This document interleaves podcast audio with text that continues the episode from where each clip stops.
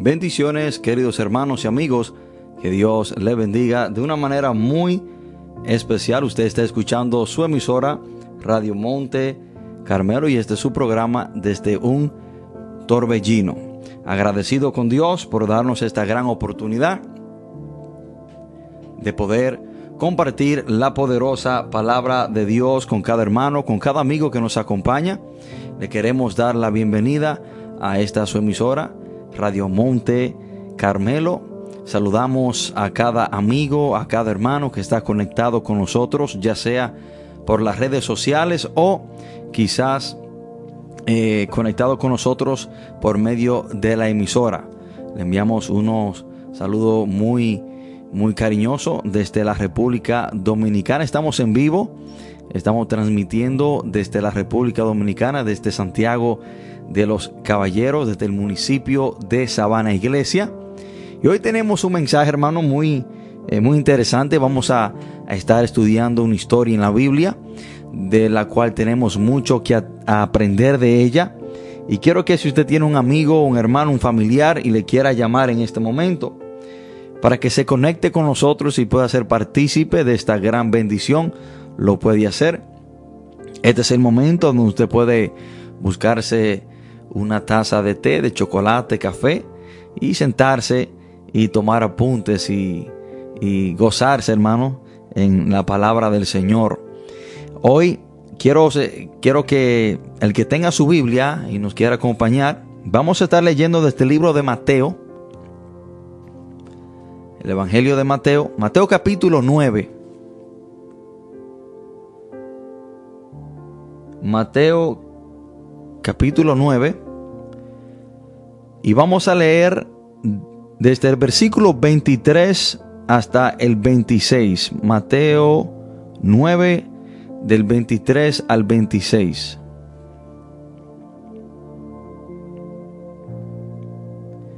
Cuando estemos ahí, leemos la palabra de Dios en el nombre poderoso de Jesús. Dice la palabra, al entrar Jesús en la casa del principal, viendo a los que tocaban flautas y la gente que hacía alboroto, les dijo, apartaos, porque la niña no está muerta, sino duerme. Y se burlaban de él. Pero cuando la gente había sido echada fuera, entró y tomó de la mano a la niña y ella se levantó.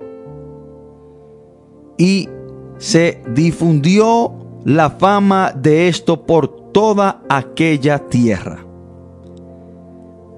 Oremos. Padre, en el nombre poderoso de Jesús, te damos gracias Señor por tu palabra. Gracias Dios por esta gran oportunidad, por este gran privilegio de poder compartirla. Señor, le pido que sea usted tratando con cada uno de nosotros, que sea usted, Señor, abriendo el entendimiento, abriendo el corazón, Señor, de cada persona. Dios de la gloria, porque queremos escuchar palabras suyas, Señor. Padre, solamente usted conoce el problema, la situación por la cual cada persona que nos escucha está pasando. Señor, solamente usted sabe la palabra que ellos necesitan escuchar en este preciso momento. Padre, yo no sé nada, sin ti no puedo nada. Dios de la gloria, dependo totalmente de usted, Señor. Padre eterno, yo confío en que usted, Señor, me dará palabra para cada persona que nos escucha. Padre, en el nombre de Jesús, le pido que me dé sabiduría, responsabilidad para compartir este mensaje, Señor. Padre, que este mensaje no sea para herir a nadie, que este mensaje no sea para maltratar a nadie, que este mensaje, Señor, sea para bendecir, para edificar, para ayudar, para fortalecer, Señor, para traer esperanza a la vida de aquella persona que quizás ya la han perdido. Padre, te damos gracias, gloria y honra por su palabra. Y todo esto, Señor, te lo pedimos en el nombre poderoso de Jesús. Amén y amén. Hoy quiero compartir este mensaje bajo el título los que tocaron flautas quedarán avergonzados. Los que tocaron flautas quedarán avergonzados. En los tiempos bíblicos, la flauta era un instrumento que se tocaba para lamentar, para llorar, un, un instrumento en mayor de las partes donde se habla de ella es de lamento, es de dolor. Y por lo normal en un velorio cuando se moría una persona y estaban velando a la persona, durante ese proceso se tocaba flauta. Y así podemos decir que el sonido de la flauta puede representar fracaso, muerte, destrucción, pérdida. Y dice la palabra de Dios que cuando Jesús entró a la casa del principal que había venido a Jesús para decirle que su hija había muerto, dice la palabra que cuando Jesús entró a la casa del principal, habían personas que estaban tocando flauta, lo que significa que ya estaban lamentando la muerte de esta niña. Y quiero decirte que en nuestra vida han habido personas que tocaron flautas o que están tocando flautas hay personas, hermano, que estaban esperando quizás nuestra caída, nuestra muerte, nuestra destrucción. Pero aunque haya personas en nuestra vida tocando flauta, quedarán avergonzados. Las personas que estaban tocando flauta en la casa del principal quedaron avergonzados, porque dice la palabra que Jesús lo echó fuera y ellos se burlaban de él porque Jesús le dijo que la niña dormía, no estaba muerta. Ellos se burlaron porque obviamente la niña estaba muerta. Y dice la palabra que Jesús la tomó de la mano y la niña se levantó. Lo que significa que cuando Jesús entró en la escena, los que estaban tocando flautas quedaron avergonzados. Porque desde que Jesús entró en la escena, agarró a esa niña de la mano y ella se levantó. La vida regresó a ella. Hermanos, quizás usted está pasando por una situación en la cual ya las personas que lo conocen, ya quizás sus familiares están tocando flauta. Ya usted lo han declarado como perdido, ya para usted no hay esperanza. Quizás el problema en el cual usted se encuentra, hay personas que ya están tocando flauta. Pero déjeme decirle que si usted quiere que esa persona queden avergonzada los que están tocando flauta en su vida, usted tiene que permitir que Jesús entre en escena, que lo agarre de la mano y lo saque de esa situación.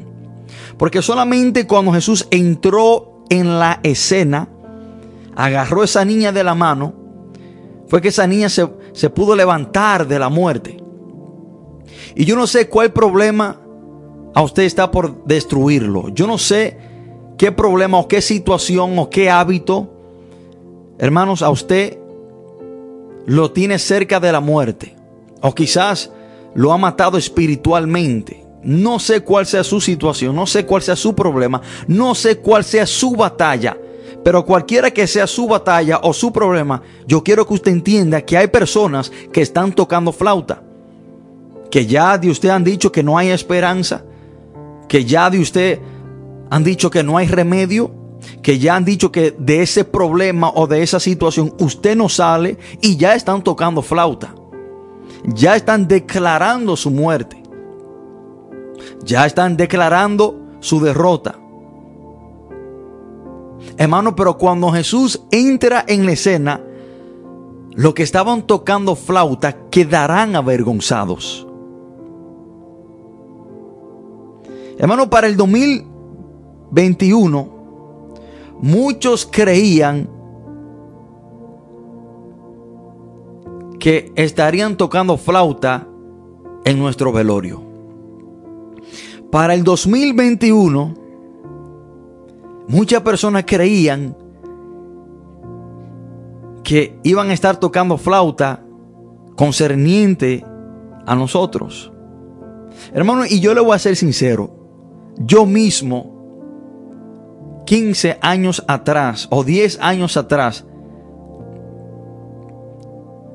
cuando pensaba en mi futuro, yo mismo me toqué la flauta. Hermano, yo no esperaba estar vivo para el 2021 el estilo de vida que yo estaba viviendo, yo sabía que a la corta o a la larga me iban a matar o yo en un accidente iba a morir.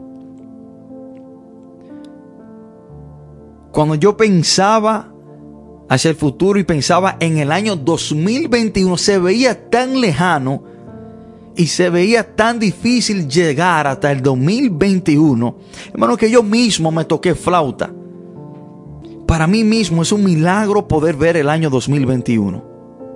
Para mí mismo yo nunca pensé que el año 2021 iba a llegar. Pero en muchas personas, Satanás pensó que para este año en su vida iba a estar tocando flauta.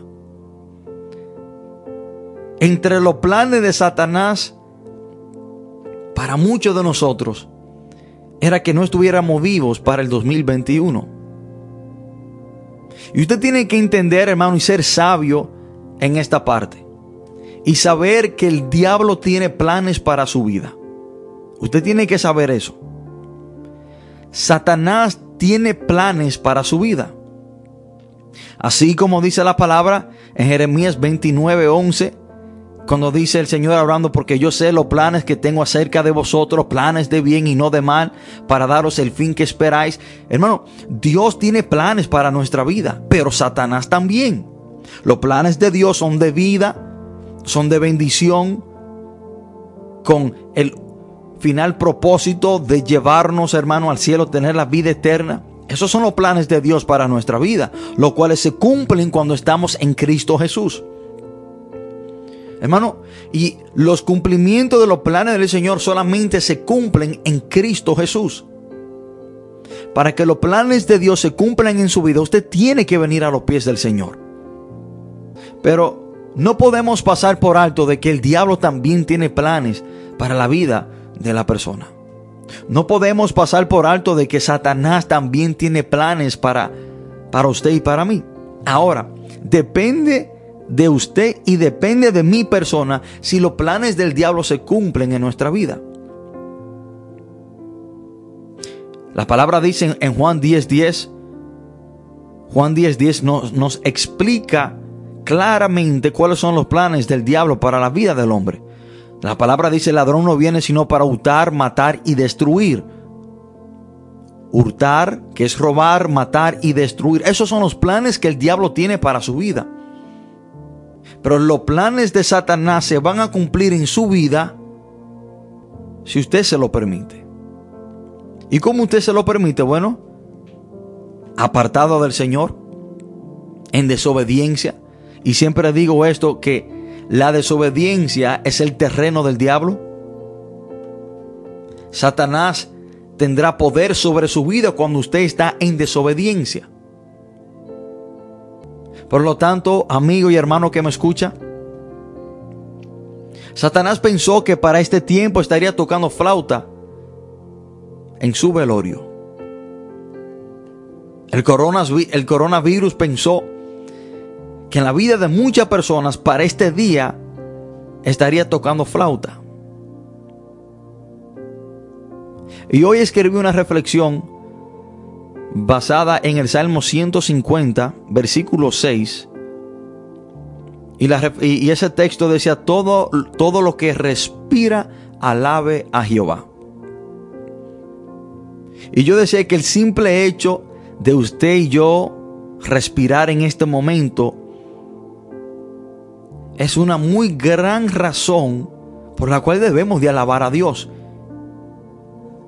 la respiración significa vida. Un ser humano, un ser vivo que deja de respirar, se muere. Y si estamos respirando es porque estamos vivos. Y el simple hecho de usted y yo amanecer este día y respirar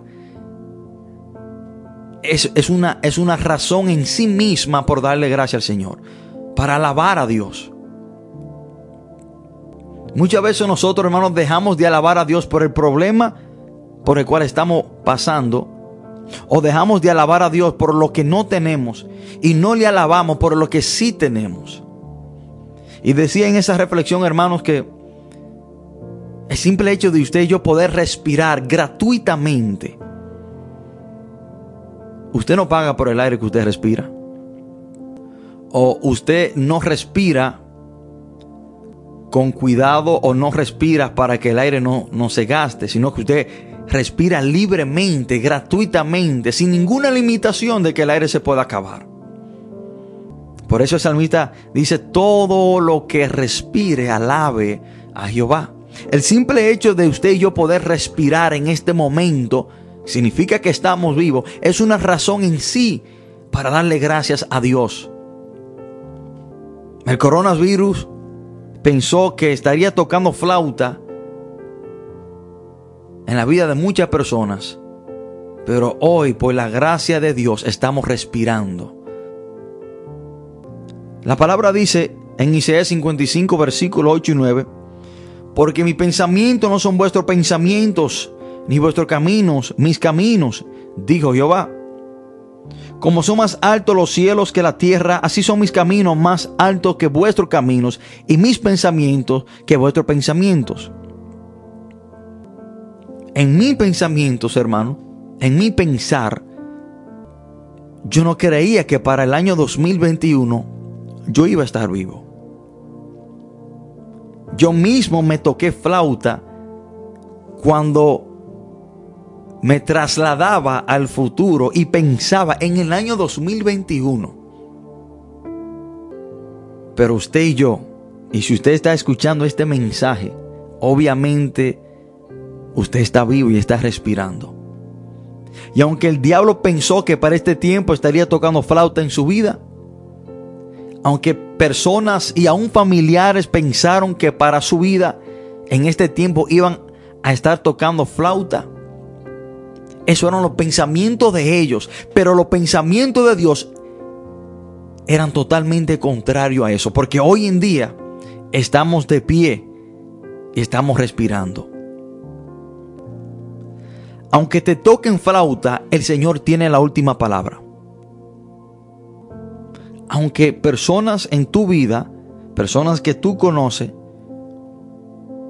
personas cerca a usted, aún familiares, aunque ellos toquen flauta, el Señor tiene la última palabra. Miren lo que dice la palabra en el versículo 25. Dice que el Señor lo echó fuera. El versículo 25 dice, pero cuando la gente había sido echada fuera, entró y tomó de la mano a la niña y ella se levantó. Cuando el Señor entra en la situación por la cual te están tocando flauta y Él toma en sus manos control de la situación, las cosas tienen que cambiar. Yo no sé si a ti te han tocado flauta por tu adicción a las drogas. Yo no sé si a ti te han tocado flauta por el alcoholismo. Yo no sé si a ti te han tocado flauta por la vida extraviada de delincuencia que vives. Yo no sé si a ti te han tocado flauta por tu enfermedad. No sé si te han tocado flauta por tus debilidades. Pero cuando el Señor entra en la, en la escena y toma control de la situación, las cosas tienen que cambiar. Y si en tu vida las cosas no han cambiado, es porque tú no has permitido que el Señor entre y tú no le has entregado tu problema en la mano del Señor. Dice la palabra que el Señor tomó a la niña de la mano. Si tú quieres que tu situación cambie, si tú quieres que el panorama, el panorama cambie, tú tienes que entregarle tu situación, tu problema, tu debilidad, tu conflicto y ponerlo en la mano del Señor. Date cuenta que todo este tiempo tu problema, tu situación ha estado en tu mano y nada ha sucedido y sigue igual. Y quizás me atrevo a decir que ha empeorado. Tú tienes que entregarle tu situación, tu problema, tu debilidad, tu conflicto en la mano del Señor. Permita que Él tome control. Permita que el Señor lo tome de la mano. Jesucristo entró y Él tomó a la niña de la mano. Y la niña se tuvo que levantar. La muerte tuvo que correr de ella. Tú tienes que entender que Jesús tiene la última palabra. Tú tienes que entender que cuando Jesús entra en el panorama las cosas tienen que cambiar. Los que estaban tocando flauta en tu vida quedarán avergonzados. Yo solamente me imagino la cara de esas personas cuando estaban tocando flauta y Jesús entró. Y cuando Jesús le dice a ellos que ella no estaba muerta, que ella solamente dormía, ellos se burlaron de él pero al fin y a cabo quedaron avergonzados. Vamos a hacer una pausa musical mientras escuchamos esta hermosa alabanza. Por favor, de quedarse en sintonía y tenemos algunos puntos muy importantes en este mensaje que les será de bendición. Por favor, de quedarse en sintonía. Esta canción que vamos a cantar, yo la escribí un día que estaba adorando al Señor con un piano. Y me estaba acordando de mi vida antes de conocerle y estaba pensando en, los amigos de esos, de esos días. Y al pensar en mis amigos empecé a notar, a notar un patrón muy triste, muy trágico en sus vidas. Alcoholismo, drogadicción, problemas familiares, etcétera. Y me di cuenta al estar pensando en mis amigos que si el Señor no me hubiera alcanzado, tal vez yo estaría en la misma situación de ellos, si no peor pero Él tuvo misericordia de mí, me alcanzó, me, perdonó. Y ese día le estaba dando gracias por, por su amor, por su misericordia. Y surgió esta canción que se llama ¿Qué sería de mí?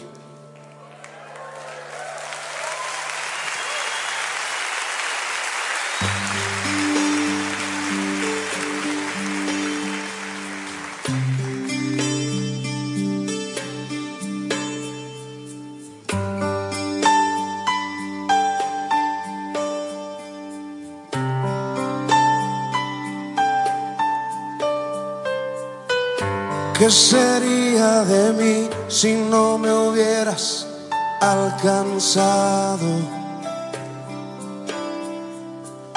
¿Dónde estaría hoy si no me hubieras perdonado? Tendría un vacío en mi corazón, vagaría sin rumbo, sin dirección. Si no fuera por tu gracia y por tu amor. Si no fuera por tu gracia y por tu amor. Sería como un pájaro herido que se muere en el suelo Sería como un ciervo que por agua en un desierto. Si no fuera por tu gracia y por tu amor. Si no fuera por tu gracia y por tu amor.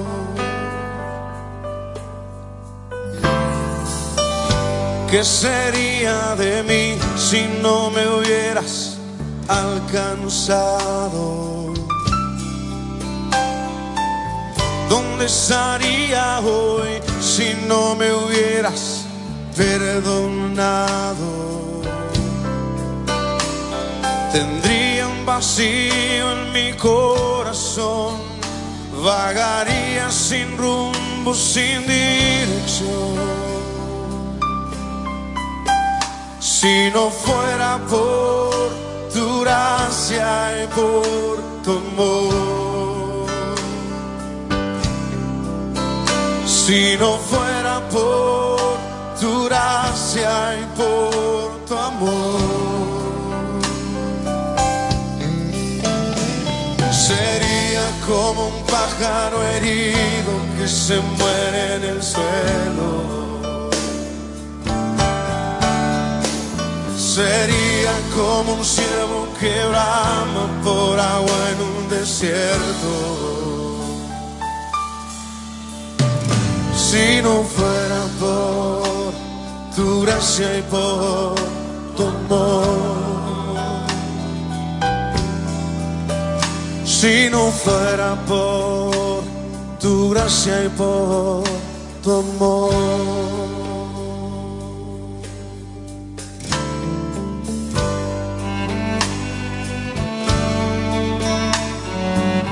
Si no fuera por tu gracia estaríamos perdidos, Señor. Gracias por tu amor y tu misericordia.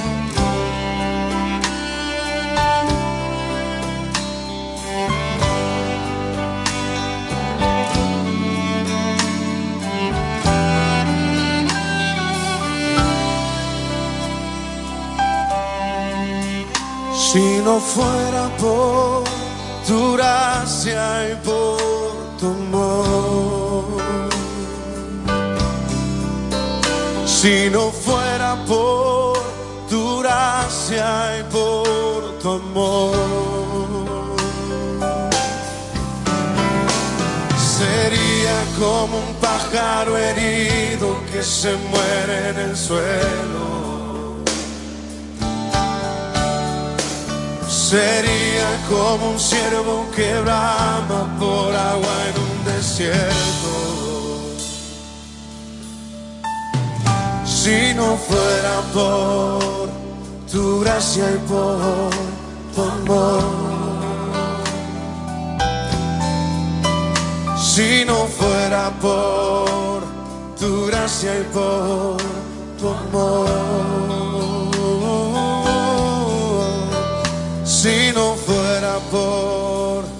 Tu gracia y por tu amor.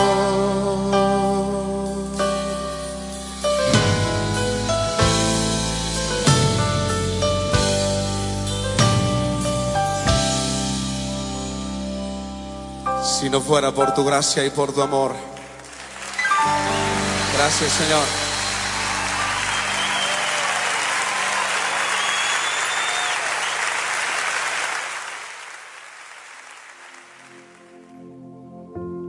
Bendiciones hermanos, muchas gracias por quedarse en sintonía. Usted está escuchando su emisora Radio Monte Carmelo y este es su programa desde un torbellino. Le habla a su amigo y su hermano el pastor Javier de la Rosa. Y estamos tratando este, este mensaje bajo el título Los que tocaron flautas quedarán avergonzados.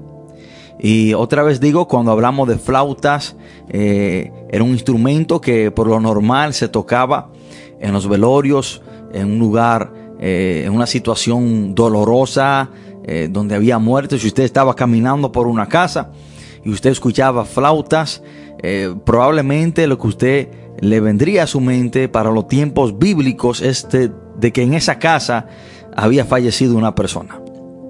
Y decía, hermano, que para para muchas personas pensaron que para este tiempo eh, en, eh, iban a estar tocando flauta en nuestras vidas. Eh, para muchas personas, para este tiempo, quizás usted y yo íbamos a estar muertos, íbamos a estar destruidos, íbamos a estar desviados. Pero aquellas personas que tocaron flauta concerniente a nosotros quedarán avergonzados. ¿Y por qué quedarán avergonzados? No por nuestra fuerza, no por lo que nosotros podemos hacer, sino por la simple razón por la cual aquellas personas, cuando Jesús entró a la casa del, del principal de la sinagoga, que su hija había muerto, esas personas que estaban en la casa de ella tocando flauta, quedaron avergonzadas porque Jesús entró en escena. Y dice la palabra que el Señor tomó a esa niña de la mano y ella, ella y regresó la vida en ella. Y quiero decirle, hermano, que quizás hasta tu propia familia ha tocado flauta concerniente a usted. Quizás hasta para tus propios seres queridos ya para ti no había esperanza. Quizás hasta para tus eh, familiares cercanos ya tú no salías de esa situación, tú no salías de ese problema.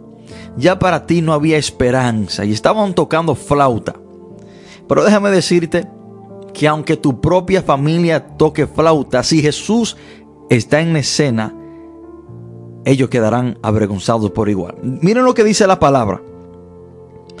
Y sabemos que Lázaro, aquel amigo de Jesús, como registra la palabra en Juan capítulo 11, sabemos que Lázaro había muerto. Y ya tenía cuatro días de muerto. Y podemos pensar, aunque la palabra no lo especifique literalmente, pero que quizás en la muerte de Lázaro es muy probable que estaban tocando flauta, porque eso era parte de la tradición para ese entonces. Y dice la palabra de Dios, hermano, ya Lázaro, después de cuatro días de muerto, Jesús le dijo a Marta, la cual era hermana de Lázaro, a su propia hermana, Jesús le dijo, quita la piedra. La piedra en el sepulcro donde estaba Lázaro enterrado, ya después de cuatro días. Marta, la hermana de aquel que había muerto, le dijo, Señor, hiede ya, porque es de cuatro días. Señor, hiede ya. Marta le está diciendo, Señor, ya no hay esperanza.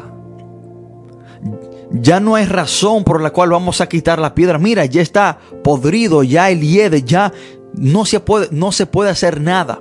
Marta, la propia hermana de Lázaro, había perdido la esperanza. Y ya quizás para muchos familiares tú hiede. En el sentido de que ya para ti no hay esperanza. Cuando Marta le dice al Señor que ya el día, le está diciendo, Señor, no. Ya el hiede, ya, ya, ¿y para qué vamos a quitar la piedra? Ya estaban tocando flauta. Y habían, tocado flauta para Lázaro. Y Marta dice, Señor, lleve ya, porque es de cuatro días de muerto. Yo no sé cuántos años tú tengas en tu problema. Yo no sé qué tiempo tú tengas en esa situación, batallando con esa debilidad, con ese problema. Yo no sé cuánto tiempo tú tengas atado por esas cadenas que el diablo ha puesto en tu vida. Y para muchas personas en tu familia ya tú lleves, diciendo que ya para ti no hay esperanza. Hermano, pero, pero porque Jesús estaba en la escena, dice la palabra que Lázaro resucitó. No importa cuántos años tú tengas en la tumba, si Jesucristo entra en escena, tú tienes que salir de ese problema. No importa cuántos días tengan ya tocando flautas en tu problema, en tu situación. Si el Señor entra en la escena, las cosas tienen que cambiar. Es imposible que algo quede igual cuando Jesús está presente. Es imposible. Ahora debemos de hacernos una pregunta muy importante ya para aquellas personas que Jesús ha entrado en su vida y Jesús lo ha tomado de la mano, lo ha levantado. Y aquellos que tocaban flautas en su vida, aquellos que ya declararon la derrota en su vida, aquellos que ya decían que para usted no había esperanza, por lo tanto estaban tocando flauta en su derrota, en su caída, en su destrucción. Y esas personas quedan avergonzadas cuando Jesús entra y te saca, te levanta, te restaura, te saca de esa situación, de ese problema, cambia tu vida. Ahora, ¿qué debemos hacer después que Jesús entra en el panorama, nos agarra de la mano, nos saca de la situación, y aquellas personas que estaban tocando flauta quedan avergonzados, ¿qué debemos de hacer de ahí en adelante? Quiero que nos traslademos al libro de Marcos capítulo 5 que también relata la historia de esta niña. Pero vamos a verla del punto de vista de Marcos. Y vamos a leer desde el 38 en adelante. Marcos 5, 38 en adelante. Dice la palabra. Y vino a la casa del principal de la sinagoga. Y vio el alboroto y a los que lloraban y lamentaban mucho. Y entrando les dijo, ¿por qué alborotáis y lloráis? La niña no está muerta, sino duerme. Y se burlaban de él, mas él, echando fuera a todos, tomó al padre y a la madre de la niña y a los que estaban con él, y entró donde estaba la niña, y tomando a la niña de la mano, le dijo, Talita Kumi, que traducido es, niña, a ti te digo, levántate. Y la niña se levantó y andaba, pues tenía 12 años. Y se espantaron grandemente. Y presten atención al versículo 43. Pero él les mandó mucho que nadie lo supiese. Y dijo que se le diese de comer. Dijo que se le diese de comer. Ahora, ¿por qué comparto ese texto y hago énfasis en esa parte? Que después que Jesús levantó a esta niña de la muerte, después que Jesús la agarró de la mano, la sacó de esa situación, que el Señor le dijo que le dieran de comer. Hermano, usted tiene que entender que después que Jesús lo saca de la vida a la muerte, que después que aquellos que estaban tocando flauta en su vida queden avergonzados porque Jesús entró en la escena, lo agarró de la mano, lo sacó de la muerte a vida, para usted mantenerse vivo y para usted mantenerse fuera de una situación que a usted le toque en flauta, Usted tiene que alimentarse con la palabra de Dios. Jesús le dijo, denle de comer. Ella acaba de salir de la muerte a la vida. Y para que ella se mantuviera fuerte y viva, tenía que comer. ¿Y cuál es el alimento espiritual del hombre de Dios? Bueno, Mateo capítulo 4, versículo 4, nos lo dice de una manera especial. Jesús dijo, porque no solamente de pan vivirá el hombre, sino de toda palabra que sale de la boca de Dios. Ahora, para usted mantenerse fuera de esa situación de la cual a usted una vez le estaban tocando flauta, usted tiene que alimentarse, usted tiene que ser nutrido, instruido por la palabra de Dios para mantenerse en vida. Hermano, la palabra de Dios es lo que nos va a mantener fuera de la situación de la cual el Señor nos sacó, que ya no estaban tocando flauta. ¿Por qué muchas personas regresan a la situación donde estaban, en la cual estaban tocando flauta, en la cual ya estaba declarado como muerto, como derrotado? Bueno, hermano, porque no son nutridos de la palabra de Dios, no son dirigidos, no son guiados por la palabra de Dios. Y esto es muy importante. Es muy importante después que Jesús levanta a esta niña de la muerte, le dice que le den de comer. Después que Jesús nos saca de la muerte a vida, tenemos que mantenernos vivos con la palabra de Dios. Es el alimento, hermano, el cuerpo que no se alimenta, el ser humano que no come, eventualmente se muere. El cristiano que no se alimenta con la palabra de Dios, eventualmente se muere espiritualmente y regresa a estar en la situación, en el estado en el cual algún día le estaban tocando flauta. Aunque a ti te estén tocando flauta, Jesucristo tiene la última palabra. Jesús le dijo a esa niña Talita Kumi, lo que traducido es, niña, a ti te digo, levántate. Hoy el Señor te quiere levantar. Hoy el Señor quiere entrar en escena, en tu problema. Hoy Jesús quiere avergonzar a todo aquello que están tocando flauta en tu vida o que te han tocado flauta, que te han declarado como derrotado, que te han declarado como quizás ya sin esperanza, muerto. La decisión es suya. Hoy usted tiene que tomar la decisión si permite que Jesús entre en su vida, lo tome de la mano y lo levante. Esta decisión no la puede tomar nadie por usted, sino que usted mismo tiene que tomarla. Por mucho que yo quiera, yo por usted no puedo decidir.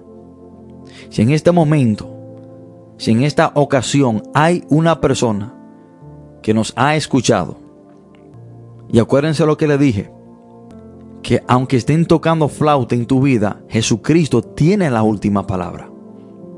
Jesús tiene la última palabra. Y aunque los pensamientos de muchos hacia su vida sean de derrota, sean de muerte, los pensamientos del Señor son diferentes.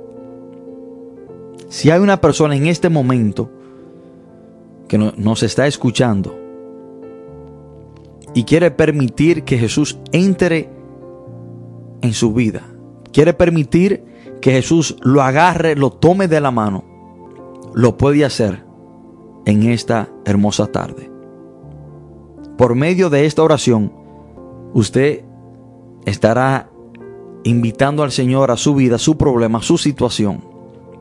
Si hay una persona en este momento que quiera recibir a Jesús como su Señor y Salvador, si hay una persona en este momento que quiera permitir que el Señor entre y lo tome de la mano, lo puede hacer por medio de esta oración. Hermano, y esto no es una oración mágica, Usted tiene que permitir que el Señor en realidad tome control de su vida. Dese cuenta que cuando una persona usted lo agarra de la mano, esa persona es la que lo guía. Déjate guiar por el Señor. Déjate ayudar por el Señor. Ahí donde usted, donde usted está sentado, quizás está conduciendo, no importa. Ahí puede entregarle su vida al Señor.